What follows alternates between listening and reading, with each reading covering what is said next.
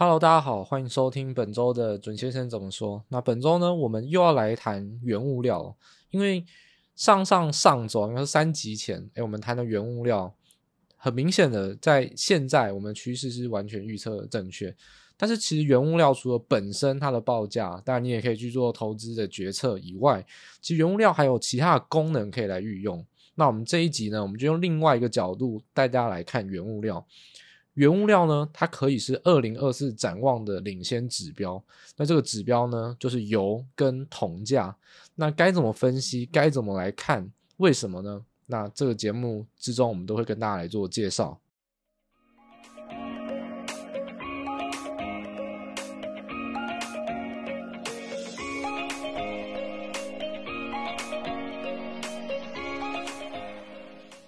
好，首先呢，但我们要先吹捧一下自己啊。三周前呢，我们就已经有提到说，十一月十八号那一天的 podcast 啊，大家就是看我们说高盛跟小摩看多原物料，有看多原物料嘛。那我们那一个节目里面，除了分析说，哎，投行为什么这样看高盛，他当然是因为他要卖自己家的产品，有很多阴谋论的动机等等以外，那我们还是有回归到说，我本人对于。原物料供给的看法，那当初我们就下一个很简单的结论了，说原物料基本面不会全面转强，因为中国经济太弱了。但是我特别点名说，你要反向思考，全呃原物料不是全面转强，你反而是关注某几个会比较转强。当时我们就直接点名三个，第一个就是散装航运，第二个铁矿砂，第三个就是粮食期货黄小玉。所以这之中你就可以看到，当然最明显的就是我们排顺序嘛。最明显的当然就是散装航运，散装航运你看 BDI 的报价呢，就已经是从一千五、一千七直接涨到快三千了。当然，大我跟大家了解一件事情，就是说这件事情没什么好去讲它的涨幅。BDI 的重点从来不是涨幅，因为 BDI 本来一涨就是随便都涨十几二十趴。BDI 的重点是持续性的涨。那对于呃，行上的报价呢就有利，但是 BDI 本身这个指数涨多少都不是重点，所以你听到有些人在那边吹捧说 BDI 涨什么波段涨五十趴一百趴，那都不是重点。BDI 连续涨这一个月都在涨，这才是重点，这才是真正分析 BDI 你要了解的事情。那确实 BDI 整个十月啊到十一月底都过完了，要进入到十二月都在涨，所以整个散装航运呢，它。就有利于它的未来获利的推升啊，所以其实你去看台股的散装航运的个股一样，那整个类股啊，因为他们先前就是大家知道今年都在炒作电子股跟 AI 股，所以原物料股啊或车电都非常非常弱。那散装航运呢也是一样，今年很弱，所以他们要花一点时间把这个筹码给整理，向上攻击需要一点时间嘛，所以其实我们为什么为什么说这种那时候跟你讲去关注是好时机，因为。它还有时间来让你来得及反应，因为真正股价开始飙涨的时候不会这么快，因为它连均线都还没有站上，所以在本周就是已经第三周了，这个礼拜散装航运才是真正的发动，就是台股的散装航运啊。事实上，真正国际上的散装航运早就已经开始各种满天飞了，所以大家知道说，呃，去推荐说非强势股的好处呢？但就在于你有时间可以慢慢做布局跟反应。那去推荐强势股呢，就是你不用花时间去选择标的，因为强势股谁都知道这个就是强势股。那重点是你怎么去操作。所以不同的形态的一个选择啊，那就造成你不同的操作逻辑。所以在对于在原物料方面，我常常跟大家说，台股的原物料其实并不太联动，所以它反应的时间就很够。你很多时候可以从。呃，自营上的筹码已经进来，或者说可以从国际上的报价已经开始涨，你再去做切入都还有来得及的机会。只是说它的涨幅那不会像电子股，因为本一比的飙升，一次就涨个三十趴、五十趴。但是对你来说，它或许是资金呃 parking 的一个地方。所以除了散装航运以外，我们刚才提到铁矿砂依然是在持续的上涨。那对于台股而言，呃，钢铁股就没有到飙涨。例如说以碳钢而言，还算。稳定的上涨，那就合金钢或特殊钢是比较明显的有做向上呃拉抬，甚至有突破所有均线。所以其实整体来说，原料操作逻辑就是如此啊。那当然，这部分我们只是稍微回顾一下我们三周前的一个内容，也算是小小的吹捧下。我们确实是看到这个原物料涨升带来的一个趋势跟投资机会。但我们说了嘛，原物料报价，诶，不是只有本身啊，所以说你去针对原物料本身去找寻投资机会，当然是也可以，甚至也有些人你有操作了呃管道，你直接去下海期去投期货，但风险自负啊，大家要小心，期货跟原物料的波动是非常大的。这个原物料期货你当然直接去投资也或许是可以，但是我们觉得你换个角度来想，或许你觉得我不要，我就是要呃看电子股，我就是要看整个全整全体的一个经济，我不想要特别去投原物料，因为你觉得这个产业没有成长性，那当然也可以。但是原物料的用处也不是只有投资啊，我们说它可以拿来看这个经济的展望，因为原物料它是一个最上游上游的一个，就是它最。就是它处于在最上游，我们才叫原物料嘛。那它其实往下呢，就对于所有的制造业有一个非常重要的影响。所以其实我们第一个要介绍点就是说，当我们在看制造业的时候，原物料的需求端分析就是我们可以去做一个领先指标的观察。那在这一个点之前呢，或许有些人就会去好奇了，呃。投行机构对原物料报价，我们先前有说嘛，很多都在现在去压注看涨。那他们难道不怕通膨再现吗？或者说，难道不怕呃造成一些就是对股市上的负面影响吗？那我们上上这之前的节目有介绍了，或许对于高盛跟小摩来说，他们确实是因为觉得股市不会再涨，所以想要来推。看多原物料，这是一种看法，但是从另外一个层面而言哦，以我看法，我跟他们比较不一样，因为他们是卖方机构嘛，他们当然有他们的背后的逻辑。但我们以买方角度来看，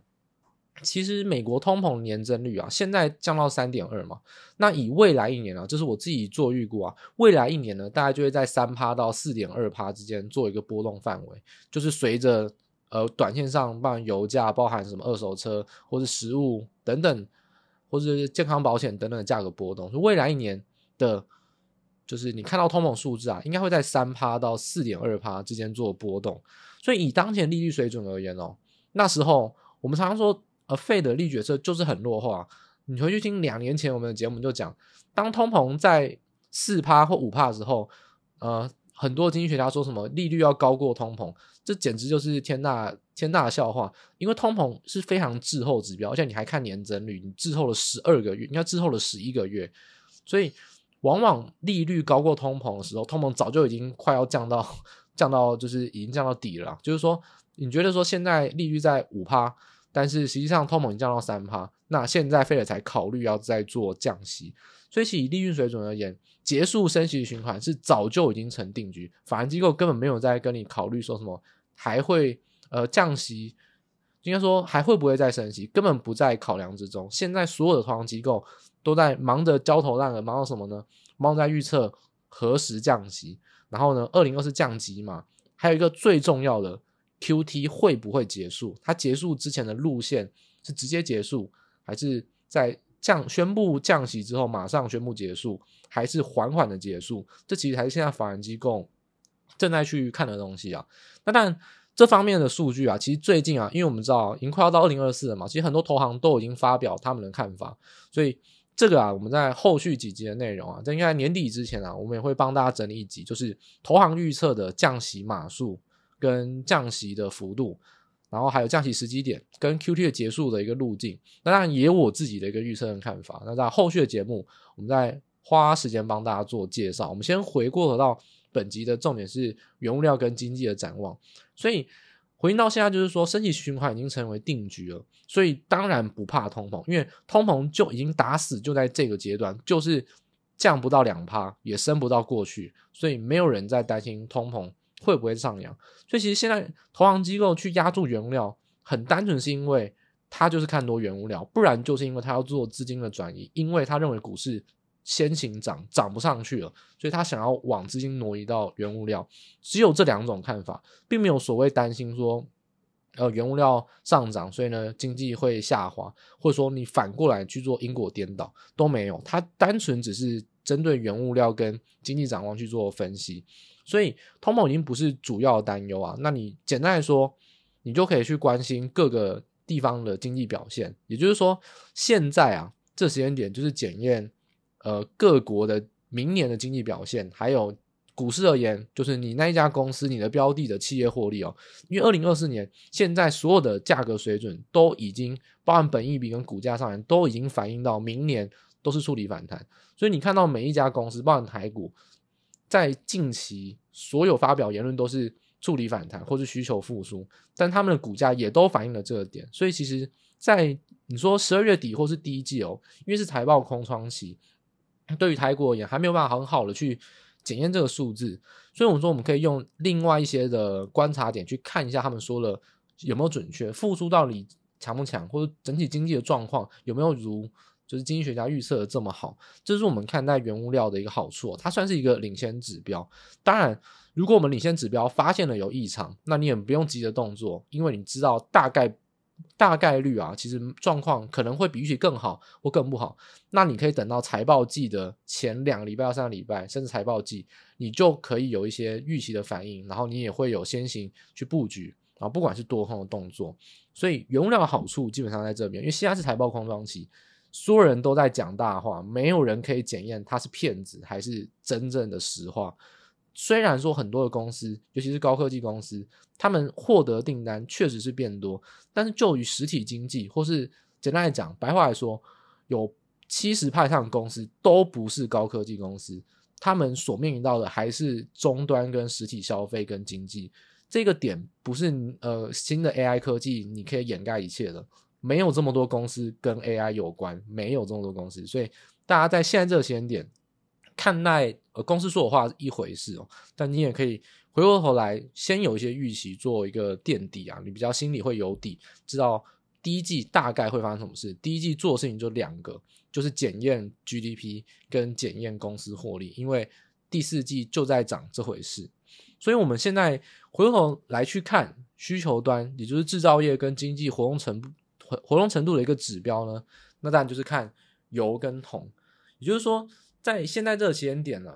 油跟铜的报价呢，它会是领先指标嘛？那很多人也会去想说，诶，是不是除了供给以外，我们也要去分析一下其他的层面呢？确实，我们也之前有讲过，因为在原物料的交易上，一般人很少去交易，我们常常用这个道理来讲。我们常常去看一些一般投资人不喜欢交易的商品，就是因为这些商品都是法人在交易，那就没有所谓呃乱涨乱跌，或者是说没呃比较没有这种就是 herding 啊，就是跟风效应，而且它单纯的就是法人互相在搏斗啊，那它的价格也比较不会偏差太多。所以原物料还有另外一个好处就是说，它的法人交易比重非常高，那它也是法人资金面的一个观察点啊，所以。除此之外啊，我们说单纯分析供需，你也要观察一下法人的资金层面，就是分析原物料的一个基础。那我们现在呢，我们就直接先针对到呃，我们刚才提到两项原物料报价，一来做一个关键的一个分析啊，就是说它到底重点在哪呢？那我们第一个先来讲原油，那原油当然是关乎到整体制造业啊，或者说。其实你很直观去想，就是说，你帮你的运输让油啊，那你各个商品的产出，甚至也都要用到油。那制造业根本不用讲啊，绝对是油的大户。所以其实制造业生产状况是首当其冲。那经济活动程度呢，整体经济活动程度也可以拿来做观察。所以现在油价就供需结构而言，哦，不用再讲太多，因为。每个月都有 EIA 的报告可以公布，而且实际上状况就是长那样子，就是供过于求啊，没有任何第二句话。你现在还敢说油价是供给小于需求？那这个我不知道他是活在哪一个星球。地球的石油就是供给过于需求，已经延续了快要一整年了。所以其实持续减产的一个讯息啊，确立的事情是需求就是很疲弱。因为我们有提到，现在你去看股市呢。你就觉得一直涨，因为股市都是大型股。我们常常说，如果你要看经济，其实股市不一定代表整体经济哦。因为就像台湾而言嘛，现在很多人就会说，哎，什么中小型的一些，你说非上市贵公司，哎，可能过得很苦，获利开始减少。但是实际上，上市贵公司的经济，应该说获利啊，就是有在创新高。所以有时候大小型的公司是会分离的。那只是说。中小型的公司，它造成的影响就是就业人口嘛，因为有很多人，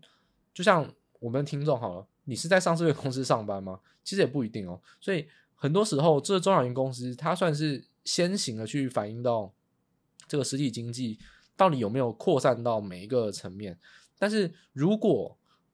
就是反过来去思考，就如果大型公司的获利好，那但台湾的企业税收或 GDP 就会高，那它一定会用各种补贴移转性支出去补贴到呃人们的生活消费，甚至去补贴到中小型企业。所以其实这个世界的运作是长这样子啊，就是你可以想象一件事情是，当今天经济好，绝对不是说什么大家都好，一定是有人很好，有人还好，甚至有人还蛮差的。但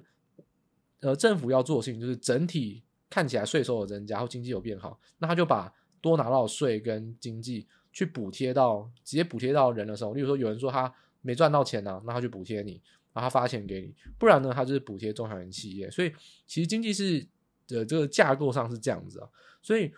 我们去看说这个原油的一个状况，现在它代表就是全球其实整体经济呢是还是很。还是复苏不太顺利，因为这个重点就来自于说中国啊，因为中国是制造业很重要的一个地方。因为中国在外资撤出之后，你说它就算回流到欧洲、回到美国或转移到东南亚，那新厂有没有盖好是一回事，有没有效率也是一回事。所以其实现在整体的经济啊，还是处于供给呢比较吃紧，但是原物料呢就会过剩，因为等于说。制造业正在处于一个转移的状态，那原物料的需求在原油这一端就会呈现的需求非常疲弱，所以现在要留意的事情是什么呢？就是 OPEC Plus 减产，目前他们的消息就是说宣布一天减产九十万桶嘛，当然他们还附加了额外条款哦，就是说呃原油世界的老大就是沙乌地阿拉伯，他要减产额外减产一百万桶，而且这后面这几个国家哦。俄罗斯、伊拉克、阿联酋、科威特，全部也都承诺会额外减产额外减产，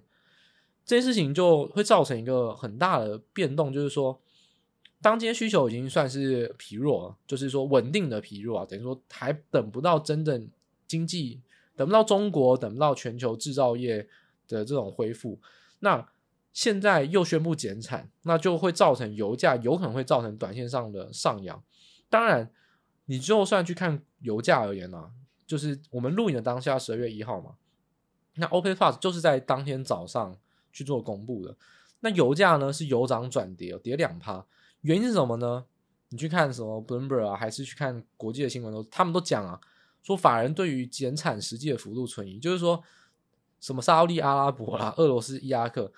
那些欧美国家就是打死都不信你，就不信任你这些国家，所以你讲讲就算了。反正实际上，他们如果真的看到需求跟供给的变化，那报价上再联动，短线上情绪反应反而是利空。所以现在来看，实际上的变化在十二月上旬就很值得关注。我认为说，如果现在布兰特原油的报价如果去上探到八十六元的话，那整个架构上就要留意两个点。第一个。这个油价的上涨来自于，其实需求是稳定的疲弱，但是供给很强，呃，很强烈的减少。这这对于经济来说并没有明显的利多，而且这个油价的上涨就会对于短线上下个月 CPI 会有立即的贡献。我们说现在你很多人去看 CPI，等于就是在看油价的变化。所以油价上的一个变动，基本上就会对于你可能看到明年一月、二月的 CPI 会有所影响。那我认为在波段上啊，我认为上探到八十六元的几率其实是并不低的。所以其实现在在十二月上旬哦，这个点就很值得去关注。原油在目前这个阶段算是足了一个月的底。那波段上如果往上去上探到八十六的话，那其实对于呃一月甚至是二月的这个股市的一个变化。或者说情绪上又反映到，呃，可能是 CPI，可能是呃民众的一些预期，或者说实际上消费，呃花的钱又变多，那消费信心的影响就会在这个阶段产生。那我觉得这个减产幅度是一，这超乎大家预期的高，但是法人不去相信他们实际减产。那十二月开始之后，到底有没有减产，在报价上就会如实的反映。所以十二月上旬啊，也就是说从现在开始两个礼拜以内，大家不妨去。你不用说特别关注，但你不妨留意一下原油每一天大概是涨怎样，那它会不会上探到八十五、八十六这个价位？如果发生的话，那这其实对于呃经济啊，或者说对于这个一月的情绪气氛来说是比较不利的讯号。但如果它没有去往上的话，那其实当然这个就不算是一个未爆弹嘛，那它就是安然无恙。那我们当然也就不用再去担心。但是原油价格在目前是一个供给面的引导跟情绪气氛的影响，然后它也象征就是说，整个制造业在转移过程中还没有完全呃完全的我转移完了，然后还有再就是中国经济确实还是很疲弱。那第二个我们要来讲的就是铜价，那铜价呢目前也是一样有供给的减少，那但是这个供给减少是一次性的，因为呃铜矿的开采跟油不一样哦，油每个月都开一个会议哦，他们每个月都在做联合控制油价供给的呃，应说他们去定锚油价，决定供给哦。这他们都在做这样子一个会议，所以每次 OPEC Plus 开会，那他们都会决定什么减产增产嘛。但铜不一样哦，铜虽然这个世界上也是有很多大的铜矿的公司啊，开采公司，他们基本上没有组成一个联合垄断的一个机构啊，他们没有共同去决定说，哎，我们要让呃伦铜涨到四块钱，我们要让伦铜跌到三点五，他们没有在做这件事情，所以铜矿的供给呢，就不是说持续性的减少。所以这一次的铜矿供给减少是发生在 First Quantum，就是这个第一量子采矿，就是呃采铜矿一家非常大型的公司。那它在巴拿马这个矿场是被宣布停产，当然这也是全世界数一数二大的矿场。所以短期上啊，铜价的上扬就是反映这个供给意外减少的心理。但是我们刚刚有提到，呃，铜价跟油价分析不同的地方在于说，铜价的供给啊并不会持续性的减少。他们就是这个矿产减少，所以预计到明年会有少一部分的供给，但是基本上其他的矿场还是会持续持续的开采，供给不会呃好像有这种每个月持续减少，或者说每天减少或联合控制这种行为，所以这是比较像是一次性的反应。也就是说，其实现在短期上扬之后，后续就会回归到需求面，所以我们提到。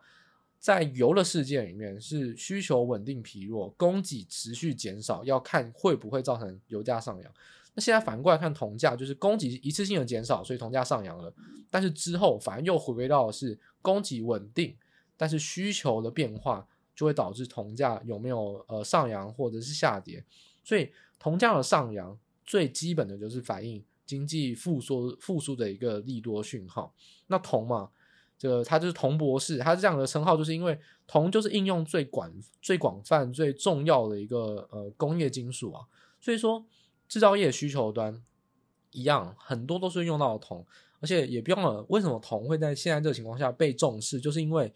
电动车跟绿色能源转型都会大量的用到铜，所以其实这一些也都是中国呃很重要的产业啊，那也是很重要的制造业。所以它象征的还是代表不离开一件事情，就是说我们看全球经济哦，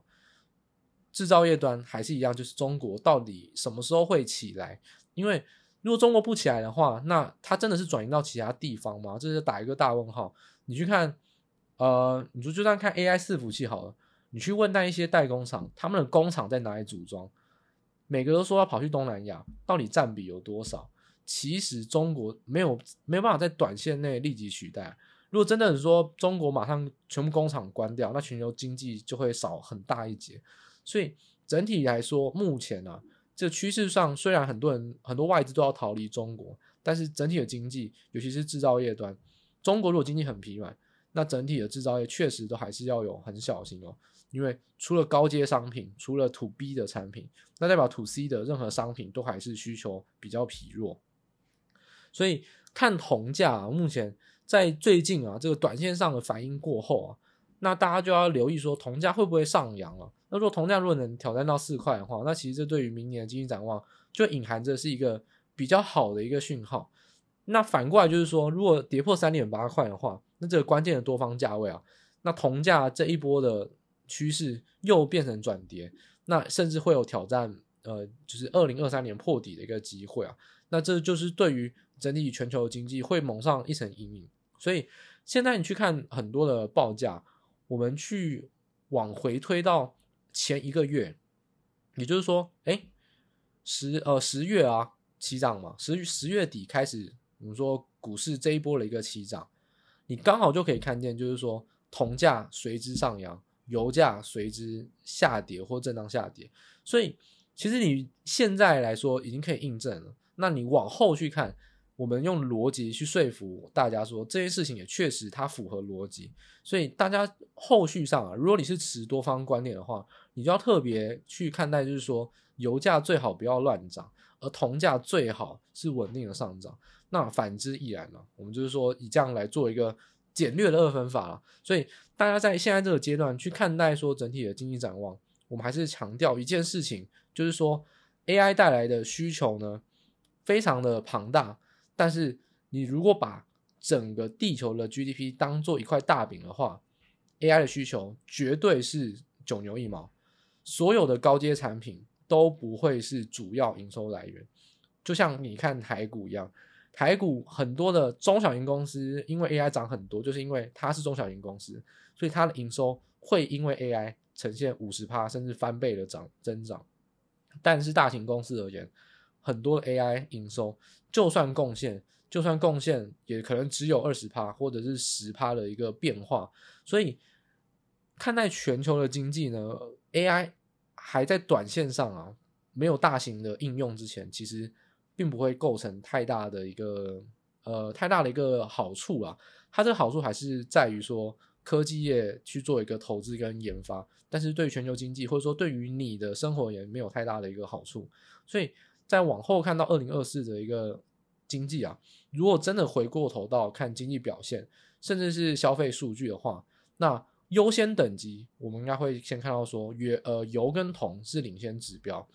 再来呢你会看到的是。呃，GDP 也就是经济指标，再来才会反映到的是消费。也就是说，以目前来看，消费信心是非常强的。到明年第一季啊，你基本上都不用担忧。就算明年第一季发生大事，消费都还是会很旺。因为往往一般人的消费啊，是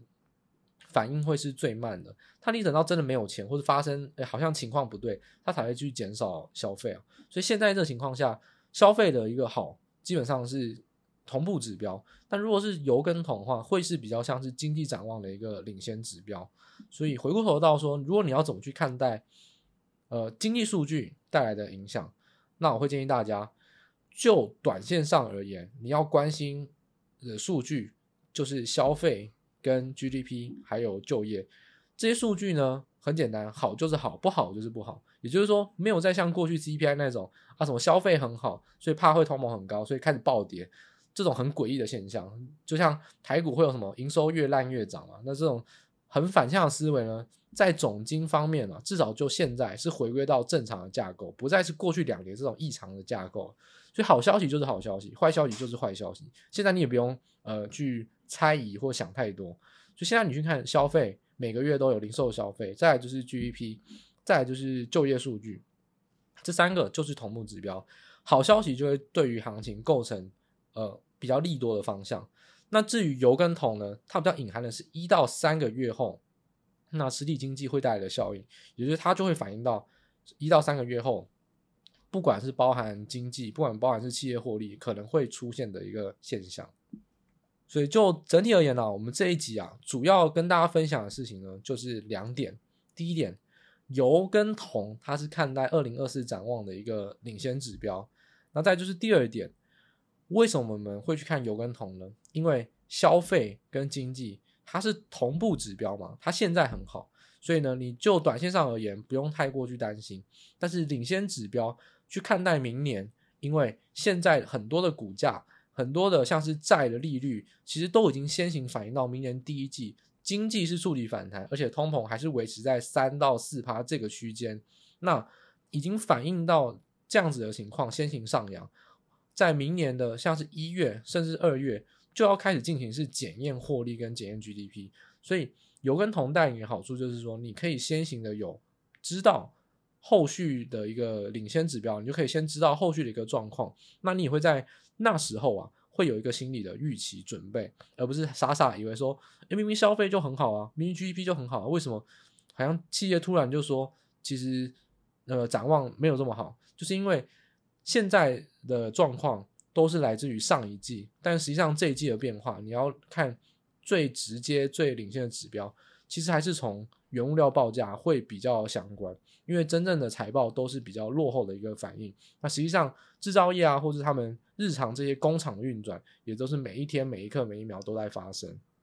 所以，以上我们这一集呢，就帮大家整理这两个重点，希望大家除了油啊跟铜啊，就是说各种原物料，除了报价以外，也可以从他们的报价本身去延伸的去推想油跟铜的报价以外，去延伸想到二零二四的展望跟全球经济整体经济它是不是疲弱，还是是不是强劲复苏这样子一个领先风向球。那这个关键的指标啊，就送给大家。那一样在节目的最后呢，提醒大家，如果喜欢我们节目的话，可以呃分享给你的亲朋好友。那我们也会在每一周持续更新 Podcast 节目。那一样下一周呢，会在各大 Podcast 平台跟大家再做见面。那大家拜拜。